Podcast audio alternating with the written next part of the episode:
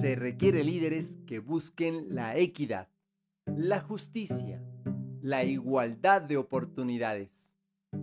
Un líder cuyas actitudes busquen la promoción de la dignidad de la persona, de sus derechos y de sus obligaciones.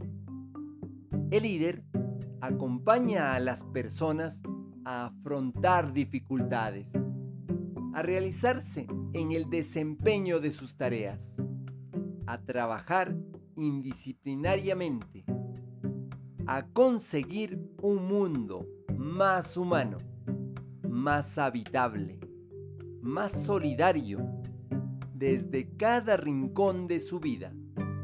Te acompaña Mario Tapia Hernández y nuestras familias.